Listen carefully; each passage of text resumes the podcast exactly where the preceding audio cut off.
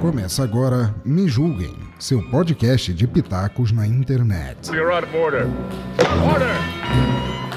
We'd like to withdraw our plea of not guilty Wait, what is this? Just a law? What's going on over here? and enter a plea of guilty.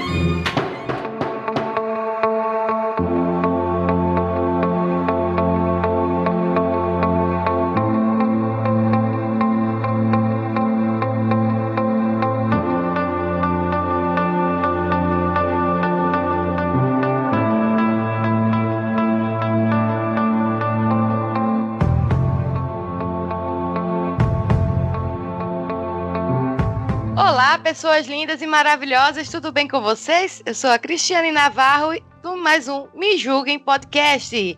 E do meu lado direito, a excelentíssima minha companheira de bancada, Lica Moon. Olá, meus amores, tudo bem com vocês? Como passaram essa semana maravilhosa? Temos também um convidado mais que especial, o Plínio Escambora. Ele que nasceu dia 6 de junho de 1986 e já escreve desde os 8 anos de idade. Começou com quadrinhos, passou para música e depois tá aí no- nos filmes, edições de filmes e produções também. Plínio, se apresente, eu já apresentei, mas E aí, meninas, tudo bem? Primeiro eu queria agradecer pelo convite, é um prazer estar aqui. É, é meio mais ou menos isso, né? Na verdade, tudo começou com uma grande brincadeira e continuo brincando até hoje, assim. É, sempre escrevi desde pequeno, é, e aí sempre me interessei por artes, passei pelo teatro, fiz quatro anos de teatro, é, tive banda durante muito tempo, trabalhei, com, trabalhei como músico durante muito tempo, e tô há 12 anos aí no audiovisual e esse ano eu tenho, tenho conseguido colher alguns frutos bem legais aí do meu trabalho. por falar em 12 anos, o Pier 66, né? Que tá completando Isso. 12 anos e Na verdade, Pierre, que é a minha, minha produtora, está completando 10 anos, né? É, eu tenho 12 anos de carreira no audiovisual porque eu comecei fazendo algumas coisas experimentais antes, mas a Pierre, que é a minha empresa, tem, tem 10 anos no mercado, faz 10 anos agora, esse mês de agosto. Então já, já tem uma estrada aí. E o bom é que já tem um boom, né? Que você faz uma websérie na, no YouTube, né? Qual que é o canal? Lá fala um pouco da websérie. Então, a, a gente produziu algumas webséries, mas a primeira que eu escrevi, que foi pra internet, é a websérie que se chama 22, que, a- que saiu agora no último mês, né? Foram cinco episódios entre julho e agosto desse ano. Ah, é no Mascarenhas TV, no canal do Young Masca, que é um, é um trapper muito bem, bem reconhecido na cena de hip hop. E a série realmente tem agradado muito a galera, né? Já são mais de 2 milhões de views. E é, para mim é bem legal, porque é a primeira série que eu escrevo, então eu, primeira série que eu escrevo que vai pro ar, então eu tava bem sem saber como é que ia ser a reação do público, e a galera tem curtido bastante, né? Me deixou bem feliz. Fala um pouquinho sobre o que é a, a websérie. Essa websérie, ela fala do seguinte, ah, quando a gente entrou no período de pandemia, eu tinha uma outra websérie que eu ia gravar, que eu também escrevi, que se chama Escola Pública, e a gente já tinha a data de gravação, já tinha tudo certo, já tinha patrocinador, só que aí ah, tudo foi fechado, inclusive a escola que a gente ia gravar, e é claro que ninguém ia querer sair de casa para gravar, né? E aí passou o tempo e tal, eu moro bem no centro de São Paulo, num prédio alto, e aqui da minha, da minha janela eu consigo ver boa parte do centro mesmo de São Paulo. E aí, meu, segunda-feira, rua vazia, coisa que eu nunca vi na vida em São Paulo. Falei, cara, isso é muito estranho, né? Eu ficava vendo aquilo e tal, e aí me deu um estalo, assim. Falei, cara, eu preciso escrever sobre isso. E aí eu fui escrever sobre isso e eu falei, não, o olhar tem que ser diferente. Então a websérie 22, é, ela se passa no ano de 2022, num cenário pós-apocalíptico, onde o ser humano não venceu a pandemia. Então, é, em 2022 tá tudo um pouquinho diferente, assim. E o que não é nada impossível de acontecer também, né? É. Ah, espero que fique só na que fique só na ficção, porque tá Cara, difícil. Quando eu escrevi, eu falei, vou escrever coisas bem absurdas para que a gente fique só na ficção. Só que aí a gente foi gravando e coisas que eu escrevi foram acontecendo. Eu fiquei assustado. Esse semana é, tinha um dia, eu vi um vídeo e que tinha realmente uma possibilidade. Falei com um colega meu aqui da universidade que é doutor em meteorologia, falando que realmente havia essa possibilidade de nevar em Goiás. Eu Nossa. falei, 2020 é um ano. É, nevar em Goiás é aquela coisa. Eu, 2020 é um ano que eu falei que se eu abrisse a janela e visse o Godzilla passando na minha rua, eu ia fechar a porta e falar, ah, 2020, ia seguir limpando a minha casa, fazendo um livro. Como se nada tivesse acontecendo, porque nada mais está me chocando. Então. Agora é neve. pois é, é, neve em Goiás, gente. Ah, já teve furacão, né? Já teve um monte de coisa esse ano aqui no Brasil. A neve não, não me assustaria também, não. Disseram que ia nevar em todo o sul, né? Então, eu moro em Santa Catarina, mas a única neve que eu vi foi aquela marca de papel higiênico lá em cima do telhado, né? do, dos memes. Tem um, um, amigo meu que participou da websérie, que é o Bruno Fabio, ele é daí também, ele é de Balneário Camboriú. E ele tava mostrando, tipo, não chegou a nevar, mas geou bastante e tal. Assim, eu vi algumas coisas aí de Santa Catarina. É, foram pontos específicos que, que teve neve. E as pessoas foram pra rua pra ver a neve. Eu, dentro de casa, já tava me tremendo toda. Imagina o pessoal na neve. Você também fez dois filmes, não é, Plínio? A Amiga da Inimiga, do Inimigo, Isso. né? Da, da VTube. E teve o, o outro filme que você fez. Isso, que é... o que é o Flops, uma aventura musical. É. é. Bom, são os meus primeiros dois filmes da minha carreira. No passado foi um média-metragem, que foi o Flops, que foi bem legal, foi a primeira vez que eu vi um trabalho meu ir pro cinema.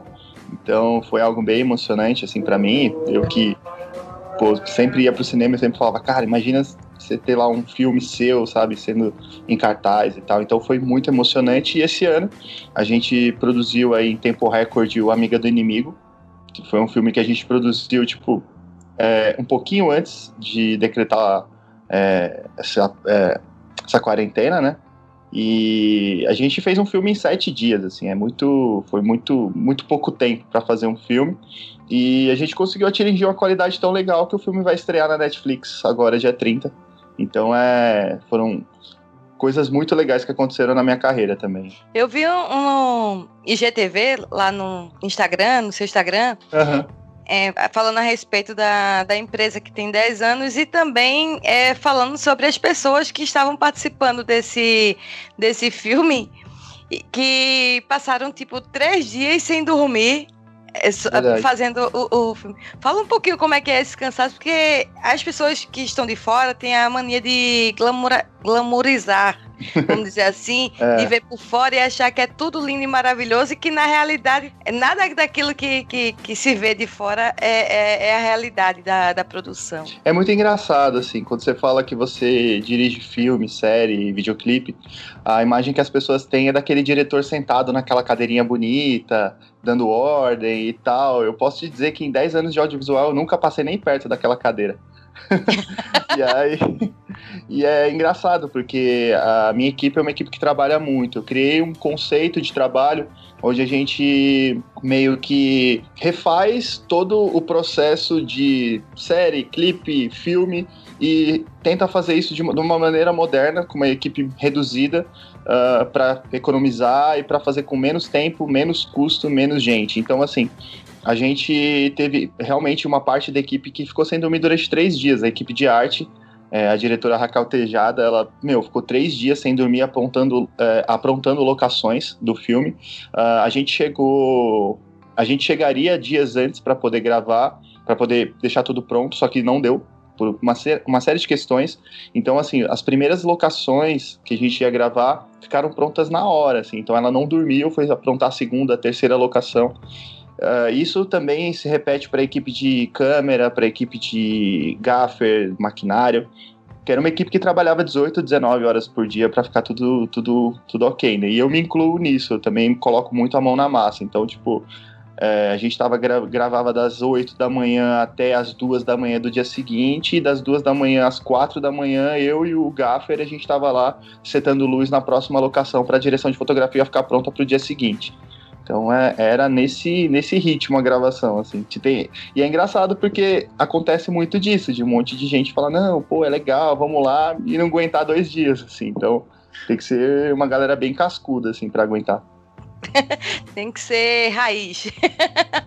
Pessoal raiz. é engraçado que eu, eu já entrevistei o Vandré, o Rodolfo Mesquita e eles trouxeram pra gente a realidade realmente de, de como a vida de, de ator, de diretor, como é que é a. E eles falaram também que, por exemplo, eles gostam de, de pôr a, a, a mão na massa, né? De, de uhum. chegar ali, é, tiver uma iluminação que tinha que virar para lá, ele, eles já tomarem a atitude de chegar lá e ajeitar, que não tem problema nenhum. Eu acho que isso também é, valoriza a questão do, do ator tá, tá entrando nesse meio ali também de ajudar. Uhum. Para que ele possa entender também a questão de, sei lá, iluminação, o ponto que, que de marcação, uhum. algo assim. Não, eu acho, que, eu acho, eu acho que isso é primordial. Eu vejo muitos, muitos atores se tornando diretores de cinema uh, e eu não vejo uma outra forma do ator conseguir virar um diretor de cinema se ele não fizer isso porque a, a, direção de cinema ela é muito complexa, ela engloba muitas coisas, muitas áreas, e se você não tiver um conhecimento básico que seja do, do que que seu diretor de fotografia vai usar, do que, do que toda a sua equipe vai usar, eu acho que você não consegue fazer uma direção só de cena. Porque uma coisa é você dirigir cena para o teatro, você sabe que todo mundo vai olhar para aquele lugar, daquele jeito, daquela forma, você faz a marcação, mas no cinema é muito diferente né? Você tem que entender que tipo de lente você vai usar, que tipo de luz você vai usar, se essa cena precisa de haze, não precisa de haze. Tipo, é, muita, é muito complexo. Então você precisa entender o que você precisa iluminar, o que você precisa não iluminar, que é tão importante quanto. Uh, então eu, eu, eu, vejo isso e, e, e, vejo que os atores que querem dirigir precisam desse tipo de, de conhecimento. Então, quando eu vejo atores no set que querem entender mais, que querem ajudar, eu, eu procuro me abrir ao máximo para eles poderem pegar esse tipo de, de conteúdo, né? E produção em si de roteiro, como é que, como é que você faz? Eu acho que para ter um, um, roteiro, eu sou muito prolixa, então eu acho que não, não daria para em si, lógico que tudo é um treino, mas não daria em si pra, pra eu escrever roteiro, porque, tipo, eu sou. Caiu uma agulha. É, aí, não sei quem fez uma zoada assim. Eu sou muito prolixa nesse, nesses detalhes. Uhum. E eu sei que em questão. Quer dizer, eu sei não, imagino que em questões de, de produções de roteiro é, tem que dar um, uma enxugada ao máximo para que, por exemplo, em uma hora e meia, no duas horas no máximo, uma hora, tem que dar uma enxugada bem forte ali. Como é que, que é esse processo de produção? E muitos atores, inclusive, eles não dizem que tem dificuldade em escrever roteiro também por causa disso, eu acho. Sim, na verdade o roteiro para cinema ou para TV e tal, ele, ele tem uma diferença muito básica com relação, por exemplo, a um livro, onde, onde é legal você escrever tudo isso para ambientar a pessoa que está que tá lendo aquilo, né? Quando você vai escrever um roteiro de cinema, você é, basicamente você é, coloca algumas ações que você quer que estejam na cena para deixar tudo muito bem explicado pro, pro ator ou para o diretor que vai, que vai colocar aquela cena na tela, mas é, algumas informações é, passa do lance do roteirista. Tipo, por exemplo, ah, vemos de cima, ou sabe, tipo, a câmera aproxima. Não, nada disso tem que estar tá no roteiro. Tudo isso é a interpretação do, do, do diretor, né? Uh, o que você pode colocar no, no roteiro é, é, placa da cidade de São Paulo, tipo, é, tipo carro, não sei o que, ou sabe, algumas coisas desse tipo que aí ajudam na hora de você compor a cena, né? É, o que uh, quando você Acho que a diferença para você entender isso ou não é você ler roteiro. É diferente de você ler e ler roteiro. Ler roteiro é, é chato ler roteiro, né? Porque você não. Você precisa ter é, entendimento de como aquilo vai sair na tela. É muito difícil você ler um roteiro e se interessar por aquilo. Porque precisa ter essa codificação, sabe? De tipo, olha, na tela vai ser desse jeito. É muito diferente de ler um livro. E aí, quando, quanto mais você lê roteiro, mais fácil fica para você escrever o seu, né? Eu acho que é mais ou menos por aí. Porque a ideia, eu acho que parte do mesmo lugar. Quando você tem uma ideia para escrever um livro, é a mesma ideia que você tem para ter um roteiro. É, o, que o que muda realmente é o tipo da escrita. O roteiro é muito mais a, o que, que é a cena, o que, que vai acontecer ali e o diálogo, entendeu? O livro não, o livro você dá todo aquele embasamento, toda aquela coisa. É, eu acho que eu sou roteirista meio autodidata, assim, eu fiz poucos cursos de roteiro e tal, até quero fazer mais para me aprofundar. Tem vários roteiristas amigos meus que eu converso bastante sobre isso, mas basicamente é isso, né? E aí também tem o lance do estudo mais do personagem, de como você vai dar aquele personagem pro ator e tal, que também é diferente do livro e tal. Então, acho que basicamente são essas as, as diferenças. Outra coisa que eu ia perguntar, você já teve que, que ajudar algum ator novo que passou, por exemplo, em processos de, de teste, a, a, a, ensinar técnicas de, de decorar? Nossa, isso muito, muito, muito. É, como eu tenho trabalhado muito com youtubers, isso é uma das coisas que eu mais faço. É, e não só a questão de decorar, né? A questão de fazer o, o próprio ator entender o que, que ele está fazendo. É, como eu trabalho com muito, muitos não atores, uh, o que acontece é que eu preciso encontrar, de, às vezes, maneiras dele interpre interpretar aquele personagem, encontrar com ele. Por quê? Porque às vezes tá claro no roteiro que o personagem tem aquela característica, só que e muitas vezes aquele youtuber, aquele não ator, ele não vai conseguir te entregar aquilo. E isso é muito difícil, porque se ele não vai conseguir te entregar aquilo, você precisa entender aquela pessoa e entender o que que aquela pessoa pode te entregar que seja diferente daquilo, mas que também funcione. Eu gosto muito de citar um exemplo. É, no passado a gente gravou uma websérie que chama Em Prova, também da VTube. Tem uma atriz, que ela não é atriz, na verdade, que é a Vi Castro, que ela tinha muitas dificuldades. Pra... Porque era a primeira vez que ela estava fazendo alguma coisa desse tipo, atuando e tal, e ela é muito tímida. Então a gente teve que fazer um estudo, entender o que, que ela poderia entregar daquele personagem. A... Quando eu entendi o que, que ela poderia entregar, a gente trabalhou muito em cima daquilo e ela foi indicada como melhor atriz de comédia no Rio Web Fest do ano passado. Ou seja, foi um, uma vitória de tirar alguém do zero e fazer com que ela entregasse algo muito bom. Então, é, isso, é um, isso é um trabalho muito valoroso que eu acho do diretor. Que eu, eu sempre comparo o trabalho do diretor a um trabalho de um técnico de futebol. Ele não vai jogar, mas ele tem que preparar muito bem cada partezinha do time para que o time entre e faça a melhor partida possível. E tem que trabalhar todo mundo para que atue em conjunto. Não adianta nada você fazer trabalhar muito um e não trabalhar o outro, senão o time não funciona como conjunto, né? E a atuação é muito um jogo. Você depende do outro, você joga a bola pro outro, ele devolve para você. E aí é, é, meio isso, né? Então fazer eles entenderem isso, acho que é o, o que eu mais gosto do meu trabalho. Qualquer pessoa pode ser ator ou isso é um dom? É, é, é muitas pessoas têm, têm dúvida disso aí e eu acho importante perguntar. eu vou comparar com um cantor. Qualquer pessoa pode ser afinada, qualquer pessoa. Só que você nasce com a voz bonita ou não. É igual. Você, quando é ator, você pode, você pode aprender a atuar. Existem muitas técnicas, você consegue. Se você se dedicar de verdade, você consegue. E você consegue se tornar um ótimo ator. Mas existem pessoas que nasceram com aquilo. E aí essas pessoas só precisam de um pouquinho de empurrão para elas irem para aquele lugar. Mas eu, eu costumo dizer que qualquer coisa na vida é 90% de força de vontade e 10% de talento. É, se você nasce com talento, claro, pô, você tem muito mais facilidade, você vai aprender com muito mais facilidade. Agora, se você tem uma força de vontade maior do que qualquer outro, você também consegue passar na frente de todo mundo, entendeu? Então você vê muitos casos desse, né, no, no, no cinema mundial, é, é, aqui no Brasil também. Você vê gente que, meu, são talentos natos. Você vê, você fala, cara, essa pessoa tira de letra. Você vê que outros precisam de tempo, precisam de muito estudo. Tem gente que fica, meu, meses, ano, estudando um único personagem para ser o máximo. Tem gente que vai pegar e no dia seguinte já vai conseguir fazer mas é tudo que você faz com isso. Qualquer pessoa, tipo, um ator pode vir de qualquer lugar, depende exatamente de como ele se coloca. Se o cara ele tem uma dificuldade e ele não estuda, ele não se dedica para aquilo, ele não vai conseguir mesmo, aí não adianta.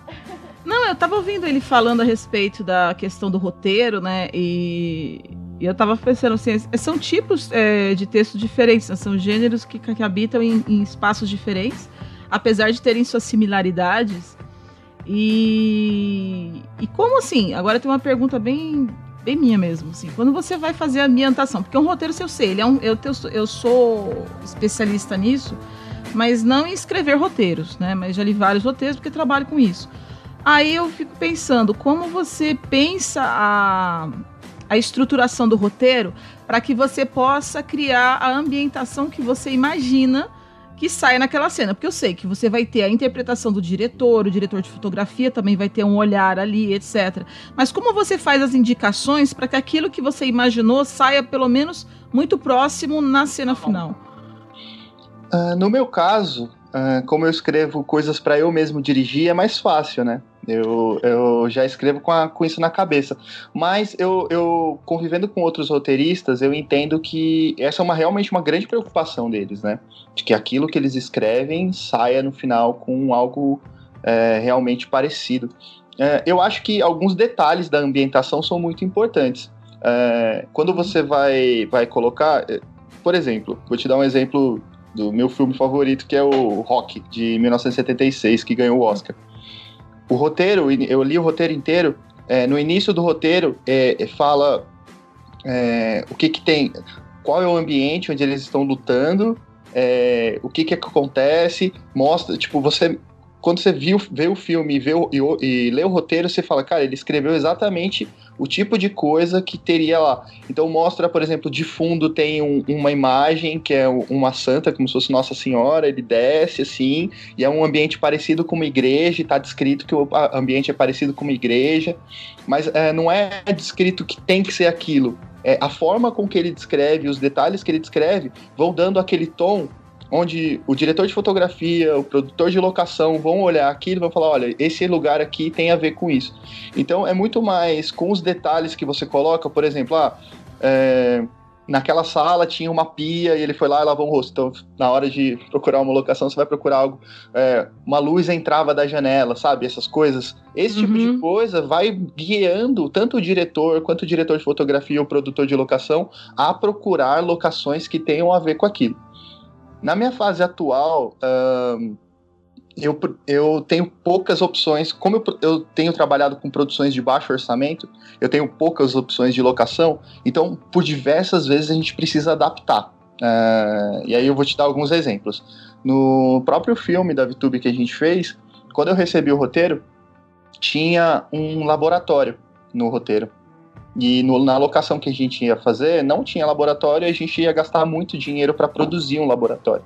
Então a gente teve que trocar o laboratório para um outro ambiente. E aí a gente pegou tudo que tinha uh, de característica e teve que alterar no roteiro. Então isso acontece quando você tem alguma dificuldade para locação. É claro que se você tem um filme com bom orçamento, você nem precisa. Você vai falar, ah, eu, aqui é uma, um laboratório, então tá, a gente vai construir o laboratório. Então basicamente é isso, assim, é, é o roteiro ele te dá indícios, né, do tipo de lugar que você quer, só que a estética do lugar que você quer, basicamente quem define é o diretor e diretor de fotografia né, através de paleta de cor, através de do que precisa ter no ambiente, dos objetos, né, tudo é decupado e tal. Então, basicamente é por aí. Mas uma perguntinha, Cris, é, também dentro desse ambiente da, da questão da edição, porque, ou da, desculpa, da direção, porque o diretor ele também tem que, é, não sei em outros lugares, eu sei que no Brasil aqui o diretor tem que ser meio multitarefas para dar conta de várias Totalmente. coisas. Você ainda tem a produtora, né? Ah, como é que vocês fazem para sobreviver em relação a patrocínio, entendeu?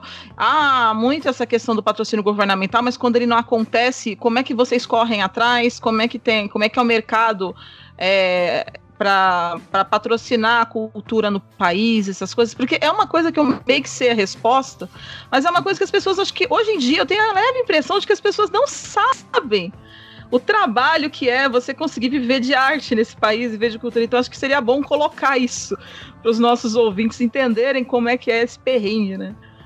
É engraçado, porque o nosso país é um dos países que mais consome cultura própria no mundo, uhum. mas eu tenho certeza que é um dos, pior, dos países que mais rejeita a sua própria cultura, seus próprios artistas. Isso é bem maluco. A gente é costuma paradoxo. muito de.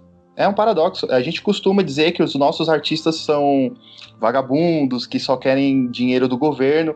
E a gente ama assistir tudo que vem dos Estados Unidos e não sabe que nos Estados Unidos é, há leis de incentivo tão grandes como aqui. É, por exemplo, um lugar que eu vou muito, que é Atlanta, lá tem um, um incentivo fiscal gigantesco para quem vai fazer filme lá. Então, as pessoas não entendem isso, né? Infelizmente, assim, as pessoas só só enxergam o que é ruim nosso e sempre valorizam muito o que é de fora. Então, nos Estados Unidos há uma grande, uma grande ajuda govern governamental, né? Mas aí lá é por estados, né? Então os estados ficam brigando para ver quem ajuda mais para levar o filme para seu estado. Tanto que todos os filmes que eram para ser rodados em Nova York estão sendo rodados em outro lugar, que é, seja Vancouver no, no Canadá, seja em Atlanta, né? Mas, enfim, no Brasil o que acontece? Assim, no meu caso, como eu sou um diretor da nova geração, estou chegando agora, uh, uh, participei de pouquíssimos editais concorrendo, estou concorrendo a um agora, mas assim, é, é, vejo a dificuldade que é muito grande. Uh, no meu caso, uh, todo tipo de patrocínio ele é não governamental, mas são patrocínios pequenos, até por isso a gente tem menos estrutura, a gente tem que se adaptar a esse tipo de estrutura, mas também tem esse lance de eu também trabalhar com muita gente da internet. Então as marcas, as empresas ainda não entenderam essa nova linguagem, apesar de estar aí há muitos anos, parece loucura, mas as empresas ainda não entenderam. Quando teve a pandemia, tudo parou, as empresas falaram, tá, e agora? A gente vai botar dinheiro aonde? Aí alguém falou, oh, eu tenho uma live aqui, vocês querem patrocinar? Aí todo mundo foi correndo para as lives. As pessoas não entenderam que as pessoas estão na internet, muito mais do que na TV TV e muito mais do que em outros lugares. Quando começarem a perceber isso, eu acho que o jogo muda um pouquinho. O que eu aconselho para as pessoas que estão produzindo conteúdo agora? Tá muito mais barato, muito mais fácil fazer conteúdo agora. Né? A gente, eu lembro que, pô, eu tenho 34 anos. Quando eu tinha, quando eu era adolescente, tinha 14, 15, o meu sonho era poder ter uma câmera. E não era possível. A primeira vez que eu tive uma câmera nas minhas mãos na minha vida, eu já tinha 18 anos, eu comprei uma câmerazinha chinesa e começava a fazer um monte de vídeo com ela, editar e fazer um monte de coisa, e aquilo me motivou e aquilo me levou, me trouxe para cá. Hoje, qualquer celular, qualquer celular mais é, barato que tem por aí já tem uma câmera maravilhosa. Então, assim, qualquer pessoa pode começar. É, então, com isso, a pessoa pode começar, ela pode fazer algo do quarto dela e ela pode conseguir é, atingir milhões de pessoas com aquilo. O que eu quero dizer com isso? A série que a gente fez para a VTube, por exemplo, passou de 100 milhões de views. É uhum. muita gente. É para se ter uma ideia de comparação, a gente teve mais audiência nessa série do que o Game of Thrones teve. É algo gigantesco. É, claro que eu não estou fazendo comparação de uma produção com a outra, de um roteiro com o outro, eu não estou fazendo comparação nenhuma, eu só estou dizendo que. Audiência, né? Na audiência é igual.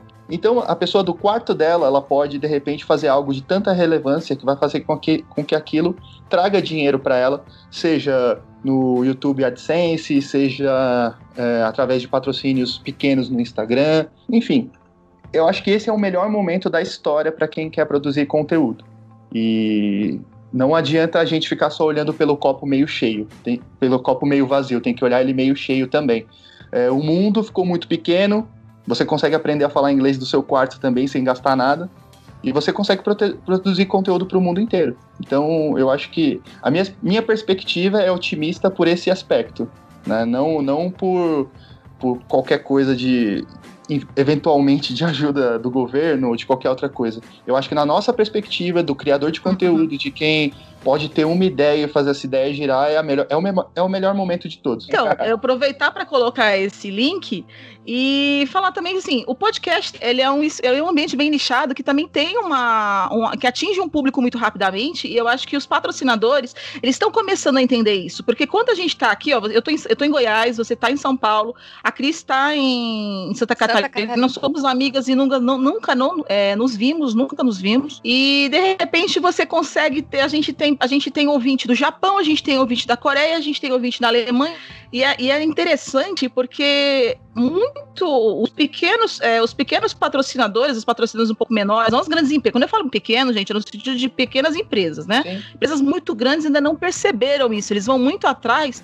do grande, daquele grande que fala para muito público e tem vários patrocínios que de repente uhum. não, não chega no teu público. E eu acho legal isso da gente começar a perceber é, tá no momento desse pessoal começar a perceber e começar a olhar, a olhar para essa produção mais independente, um pouco, um pouco menor, um, que vai ter um público muito grande, mas que atinge aquilo que você precisa. Não adianta você é, fazer. Pegando o teu Pro... gancho até. É, pegando as pequenas empresas, médias empresas, é, dá oportunidade também, quando eles investem no, numa mídia digital, a oportunidade deles expandirem o negócio deles para outros lugares. É, eu acho que das, pouca, das poucas Sim. profissões que, que não teve que se, se adaptar a, a, nova, a novo formato, foi o podcast, porque a gente já grava à distância e já é, é a áudio, já é o áudio mesmo. A gente já também não tem vida, já não tem vida social também, brincadeira. É, a gente pede amor. A gente já está em quarentena há muito tempo. Nós gravamos assim, ó. Nosso quase, esse aqui, essa bagunça é minha biblioteca. A biblioteca é assim mesmo, porque eu sou a pessoa que eu sou a pessoa que tá toda hora ali pegando. Então, assim, eu só achei legal e acho legal frisar isso no, no, nesse episódio que a gente tocou nesse assunto para os futuros patrocinadores olharem, por exemplo, para sua produtora, olharem para esses, esses outras produtoras independentes que a gente tem por aí, para os produtores de conteúdo podcast, que também é uma mídia que trabalha muito com o áudio, mas é um áudio que vê, ele, ele, é, ele é ele é etéreo, né? Ele vai ficar por muito tempo ali e você consegue atingir o muita podcast, gente. Eu acho podcast uma das coisas mais legais que, que tomaram uma proporção legal nos últimos tempos, assim, eu sempre, eu gosto muito de rádio, sempre gostei muito de rádio, e o podcast veio para suprir essa coisa, ninguém quer mais esperar aquela hora para ouvir o programa favorito, né? Todo mundo quer ouvir na hora que tiver o tempo e tal, tipo, tiver lavando uma louça ou fazendo alguma coisa. é, e eu tenho vários podcasts que eu ouço, assim, eu, eu gosto muito, e esse lance que você falou do, do patrocínio tem tudo a ver. Existem é, o que eu vejo, existem dois, duas coisas, que é o seguinte: existem as grandes empresas que querem patrocinar os grandes artistas. Só que as pequenas empresas, elas adorariam patrocinar os grandes artistas. E a, as pequenas empresas poderiam olhar exatamente aquela coisa que a galera fala que são os micro-influenciadores, né? Médios e micro-influenciadores. Uh, uma vez eu estava numa reunião com uma construtora, eu tinha escrito um roteiro que falava 100% com o público deles. E, e eles, e eu perguntei pra eles, tá, onde vocês vão depositar o dinheiro de mídia de vocês? Ah, vamos depositar aqui, aqui, aqui, aqui. Aí eu falei, desculpa, mas aqui não tá o seu público. O seu público tá aqui. E é. eles não entenderam o que eu dizia. Porque é exatamente isso. É, era um, era um só para situar, era um condomínio estudantil. Não era apartamentos para venda, era apartamentos para aluguel. Era algo. É, é, algo meio novo, mas que tá rolando. Então, assim, eu tava trazendo uhum. algo jovem para eles, eles estavam investindo em algo antigo. É. Porque a cabeça deles não mudou ainda. A, a, cabeça de todo mundo vai mudar quando der o clique, por exemplo, como foi na pandemia. Tá, onde a gente vai botar o dinheiro agora? Ah, vamos ter que botar na internet, é o único lugar que tá rolando. E aí veio todo mundo colocando dinheiro nas lives, por exemplo. Mas ainda continua colocando dinheiro esses lugares que não tem tanto foco pro, que, pro produto dele. Por exemplo, Exato. sei lá, é um, um produto vendendo gente, você é muito aleatório, assim, fralda geriátrica e o cara que tá tentando colocar no site da galinha pintadinha, entendeu? Eles não estão conseguindo existe. entender o público que você tem que atingir. Né? Você não consegue falar com o teu público. Existe muito isso. E, e, e o que existe pouco também é uma coisa que assim, eu tenho feito bastante, que é o velho porta a porta, né? Tipo, bater na porta de todo mundo, assim. É... A gente tem pegado o projeto e, e, conversado com todo mundo, assim. A gente tem tentado conversar com todo mundo, porque eu tenho certeza absoluta que o que eu tenho feito ultimamente, é, talvez a primeiro momento assuste as pessoas, porque, meu, não, não é o tipo de mídia que a gente está acostumado. Mas daqui uns seis meses, daqui um ano, as pessoas vão entender que é o tipo de mídia que vai trazer mais retorno para eles, entendeu?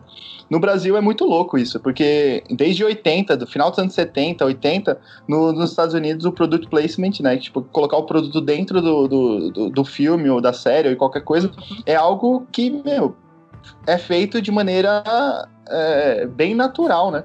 E aqui no Brasil ainda não. Toda vez que é feito, é feito de uma maneira mais ou menos tosca até, né? Você coloca lá uma marca, você tem que mostrar na tela ali a marca gigantesca, tem que falar da marca no meio da série, aí vira motivo de chacota, né? As pessoas, olha que tosco isso. E, e a gente tem tentado aí, de todas as maneiras, botar isso de uma maneira mais é, sóbria, né? Uma maneira de fazer parte de... A gente fez isso no 22, a gente fez isso com duas marcas, que funcionou super bem, é, a resposta do público foi muito boa, porque não, não teve esse retorno de nossa, não sei o que, sabe? Tipo, então foi, foi bem legal. É, a gente, é, é algo que para frente é o que a gente procura, que a gente vai tentar fazer, vai tentar, vai procurar. A gente também está com um projeto de desenvolver é, séries e webséries para as marcas, então de repente a gente desenvolver algo para a própria marca, pra, mas não algo voltado para a marca, mas que a marca esteja permeando aquele, aquele conteúdo durante todos os episódios e tal. É algo mais ou menos assim. Mas é, eu acho, assim, a, a Liga tem um negócio de, de dizer que eu sou muito cara de pau e ela acha.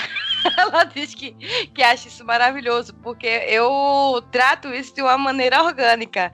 Tipo, eu vou jogando ali, né? Vou jogando, pedindo patrocínio, eu vou convidando, igual eu fiz com contigo. É. Se colar, colou. Se não colar, também não colou, tá tudo certo. E hoje, acho que na pandemia, os artistas, de quando eu digo artista, é quem produz, quem dirige, quem, quem produz conteúdo em si, estão é, muito mais acessíveis para para estar tá se disponibilizando de tempo para estar tá vindo aqui igual a você, Plínio. Muito obrigada até por estar. Tá, Eu que agradeço, é um prazer, de verdade. E para estar tá conversando e mostrando um pouco. Eu acho que vai ficar muito mais visível esse período de, de pandemia. Porque pra gente, por exemplo, eu não assisto televisão há o quê? Uns 10, 15 anos por aí, mais ou menos isso. Então, muita gente que, que é antigo, que se veio à tona na, na internet, eu não, eu não reconheci. Aí eu vou colocar, vou lá no Google, digito o nome, eu digo, ah, agora é. eu sei quem que é. E eu acho isso muito legal, assim. É, eu acho que as pessoas estão. É, as pessoas já sabiam o poder e a força da internet, óbvio, mas elas entenderam agora a necessidade que a internet virou, né? É, as multiplataformas que a internet tem, as, multifa as multifaces né, que a internet tem. Eu, por exemplo, na minha casa, eu não tenho eu não, tenho sinal de TV, eu só tenho a TV para plugar Netflix, Amazon, é, é, sei lá, porque eu preciso ver. Então, é, é, basicamente é isso. Eu, eu tô vendo hoje que cada vez mais as pessoas estão buscando essas multiplataformas, né? Você vê que a revolução acontece o tempo inteiro. É, por exemplo, até janeiro eu não sabia o que era o TikTok, por exemplo. Hoje o TikTok é a empresa, é a empresa de internet, o aplicativo de internet mais baixado do mundo. São coisas assim que você tem que estar atualizado o tempo inteiro, você tem que entender cada plataforma e como você pode trabalhar com cada plataforma, assim. E eu, eu, eu, eu meio que eu, ve, eu realmente vejo essas coisas meio com olhos de criança, assim, então eu fico bem animado quando eu vejo, assim, eu, eu a minha filha tem quatro anos e eu, eu, eu tento me inspirar um pouco nela, de ver como ela, ela age com cada coisa nova que ela, que ela, que ela recebe, sabe? Tipo, eu tenho muito medo de, de ser aquele, aquela pessoa ranzinza, de olhar e falar, ah, não, isso não é para mim, sabe? Não, eu, eu preciso dar uma oportunidade para cada coisa antes de dizer o que é, o que não é para mim, sabe? E cada coisa nova que vai surgindo, eu vou, vou curtindo muito. Lindo, eu muito. tenho uma coisa para dizer, só uma rapidamente, Cris. Só falando, você falando essa questão da gente não tá vendo vídeo, essas coisas, né? Você não tem, uma geração inteira tá nascendo sem conhecer isso. Né? E aí eu tenho, por exemplo, meu filho, com, agora tá com 11, mas quando ele tinha uns 8 anos, ele, ele viu uma primeira vez, um, por acaso, num, num bar que a gente tava, um, uma TV aberta. E aí ele estava assistindo o filme, interessado, enquanto a gente estava lá conversando, e aí ele virou para mim e falou: "Mãe, onde é que passa? Onde é que pula?" Eu falei: "Pula o quê, meu filho?" Não, é, é porque tem um negócio ali que tá atrapalhando meu filme. E ele não sabia, e eu me toquei que ele nunca tinha visto um comercial na vida, porque ele assiste pelo YouTube, ou pela Netflix, Sim. ou pela Amazon, enfim. É uma outra realidade, né? Desculpa, Cris, vamos encaminhar. Mas é isso, as pessoas não têm mais uh, paciência. Porque é, é óbvio, se você tem a tecnologia à sua disposição, por que você vai querer assistir algo que alguém colocou uma programação? Ah, tá bom, 8 da noite eu vou lá assistir aquilo. Se não for um evento esportivo que você esteja aguardando que aquilo vai ser ao vivo, ou um jornal, ou alguma coisa que precisa ser ao vivo, você não quer aquilo, você quer assistir na hora que você estiver disponível. É engraçado. Teve uma cena com a Júlia também, a minha filha. Quase a mesma coisa que, que o Davi. Que a gente tava assistindo TV, aí de repente eu coloquei na TV aberta para ver um programa lá. E aí tá, né? Quando foi daqui a pouco, a minha filha foi tentar mudar. É, daqui a pouco eu escutei um grito: Ô pai! Aí, pronto, a gente deu uma carreira. Pai, não quer passar, pai, não quer passar. Muito bom. Aí, meu marido, nada caricato, fez, minha filha. Isso se chama TV aberto, aberta. Na época que papai tinha sua idade, a gente tinha que ficar esperando correr rapidinho para ir no banheiro pegar alguma coisa para comer para voltar para esperar o início do filme. Porque senão lascou, a gente não pegava. Aí minha filha fez: Nossa, pai, devia ser muito ruim. não pode voltar, não volta mais não. Não, não pausa não, isso aí. Você vê, isso não, é tão, isso não é tão antigo. Isso é que a gente acostuma muito rápido com coisa boa.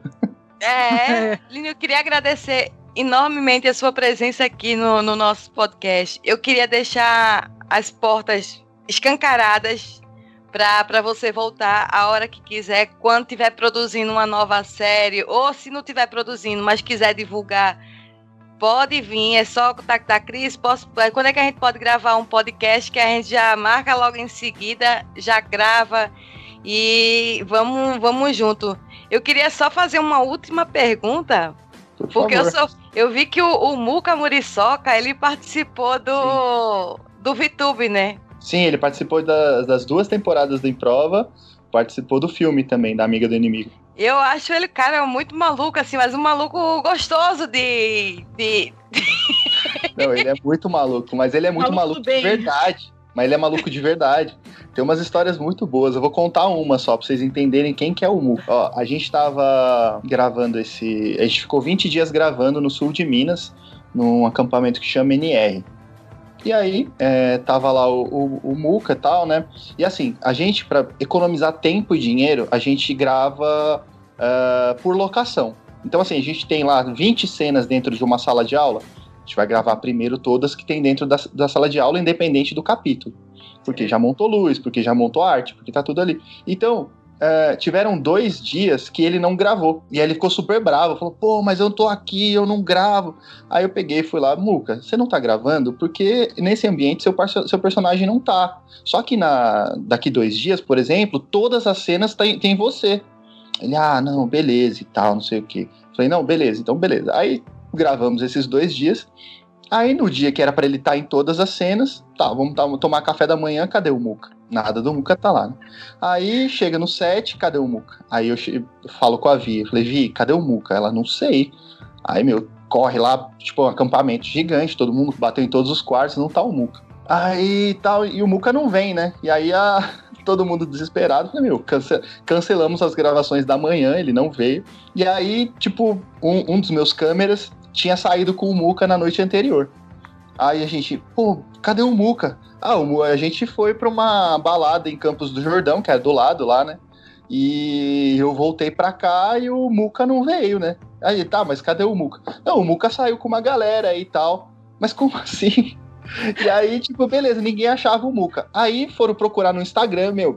Fizeram mó gambiarra lá, acharam um moleque que tinha saído com ele, não sei o quê. E ele dormiu na casa do moleque. Ligaram pro moleque, ô, o Muca tá aí? Tá, tá aqui. Ô, fala pra ele que ele tá atrasado. O moleque teve que acordar o Muca, que ele dormiu na casa do moleque, pro Muca voltar e gravar na, à tarde. Foi muito, muito doido, assim, muito engraçado.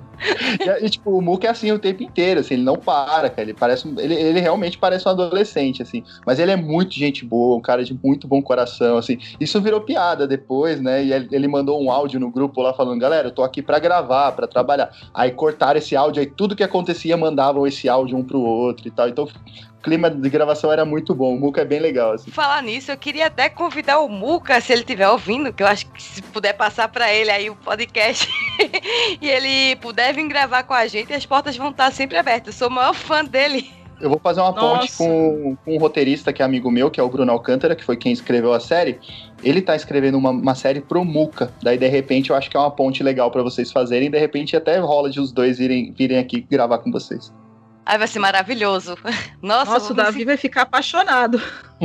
Ele é super fã. Não, o Muca é bem legal. É bem legal trabalhar com ele. Plínio, muito obrigada. Eu não vou ocupar mais seu tempo, porque Relaxa, né? Estamos aqui pra isso. Poxa, eu queria agradecer de verdade. Foi muito bom participar. Fiquei muito feliz com o convite. Do mesmo, do mesmo jeito que as portas estão escancaradas, as minhas também. O que vocês pre- precisarem, quando vocês precisarem. É, você falou de projeto novo. Só para completar, a gente está lançando um projeto novo agora. Que nessa relação multiplataforma e tal, a gente teve uma consultoria e a gente está produzindo um, é, séries para o TikTok. Então, são, é, a gente tem um canal que chama Microséries, é um produto que chama Microséries. São séries de 10 capítulos de um minuto. Então, a, é, a gente está colocando lá algumas pílulas do 22, né, da série 22, para a galera já se ambientar e tal. E no próximo mês estreia a primeira. A nossa ideia é que sejam duas ou três séries por mês nessa plataforma, que é, é uma linguagem um pouco diferente do que a galera está acostumada a ver lá. Mas pelo que a gente tem visto, a galera tem curtido bastante. E como a gente está tendo uma consultoria legal e está tendo uma resposta super legal do próprio TikTok, a gente espera que seja algo bem, bem bacana da galera assistir. Gente, assiste, é microfilme, né? O nome É, do a- canal lá no no Tik- TikTok. No TikTok é microséries. Microséries. Olha, a, a louca, né? Já confundindo os nomes. Plínio, Já aproveita e deixa suas redes sociais, onde é que a gente te encontra, se quiser fazer agradecimento a algum patrocinador, a, algum, alguém que. Não sei, fica à vontade, aí a- o tempo é seu. Tá bom. Por quem quiser me achar nas redes sociais, é só achar arroba Plínio Escambora no Twitter, no Instagram. É, pode me mandar mensagem, eu respondo todo mundo. É, eu vejo que muita, muita gente que quer ingressar no audiovisual, que tem um pouco de medo, que tem um pouco de receio, me manda bastante mensagem, eu respondo, eu tento ajudar o máximo, máximo que eu posso, porque ah, na maioria das pessoas que vêm falar comigo, ah, a gente vê a mesma coisa, que é uma galera que vem da periferia, como eu vim, é uma galera que quer trabalhar nessa área, mas não encontra maneiras, como aconteceu comigo. Então, assim, no que eu puder ajudar, eu vou ajudar. E eu também gosto muito de desco- descobrir novos talentos. Tenho duas pessoas na minha equipe que me conheceram assim, e eu dei oportunidade e as pessoas agarraram a oportunidade e estão comigo até hoje. Então, é. Pra todo mundo que quiser tirar alguma dúvida, conversar, bater um papo sobre audiovisual, sobre qualquer outra coisa, é só me chamar que a gente conversa. Já aproveita e fala do cast também. Sim, sim, a gente está abrindo o casting para o Microséries. Né, o Microséries é um projeto embrionário, pelo que o TikTok falou pra gente, ninguém, eh, não existe nenhuma outra coisa parecida no mundo. Então a gente está abrindo o casting. Você que tem vontade de atuar, você que eh, não tem oportunidade de, de ser visto por um canal grande, alguma coisa do tipo, é só entrar lá no Insta da Pier ou no meu, que é arroba Pier66filmes ou arroba Cambora, manda lá o seu. Fala, olha, tava ouvindo o podcast, eu vi você falando disso, e aí eu te dou todos os caminhos para você poder participar do teste e quem sabe entrar no cast aí junto com a gente. Aí sim, hein? Aqui podcast também é caça-talento. Isso mesmo. Como não, né? Todo mundo tem um talento, assim, é só acreditar nele e batalhar bastante que as pessoas chegam onde querem. É verdade, vê, eu não, não, não, ouvia podcast, não fazia podcast, achava legal gravar. O que é que eu fiz? Pum! Vamos fazer, né, Lica? Vamos fazer. E fizemos. Cortamos Éramos ouvintes e falamos, vamos criar o nosso. Por que não? Somos dessas. Mas é isso mesmo, assim, só para não estender mais, eu quero falar uma última coisa que é muito legal. É, esse é um exemplo, esse é, o- esse é o melhor exemplo. Eu sempre falo isso pra galera. É, não adianta ficar só falando, você tem que executar as coisas, sabe?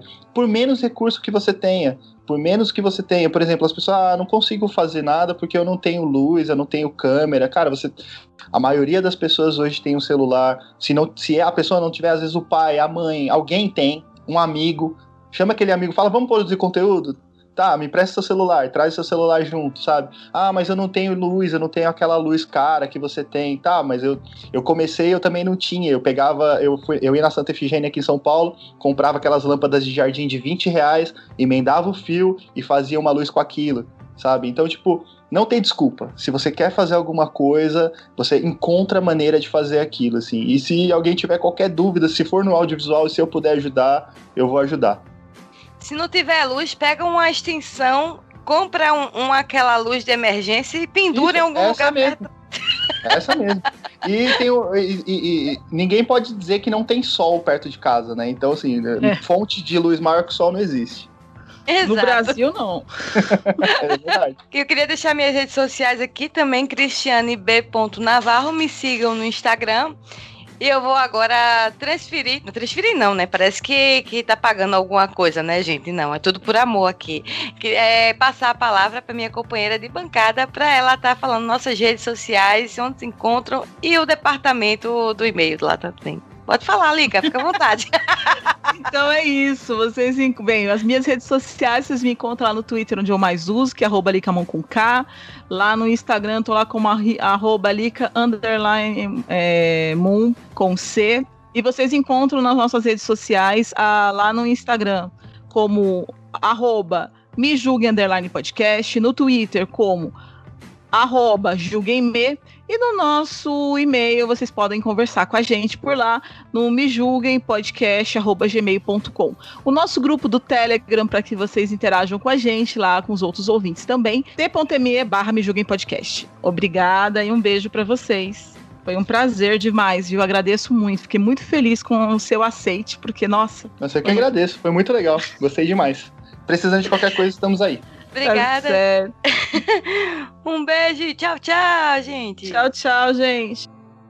Agradecimento dos padrinhos. Gostaria de agradecer aos nossos assinantes no PicPay, o Luciano Dias e o Sérgio Cabral. E no Padrim, Daendo. Obrigada! Este programa é uma edição de Hype Productions.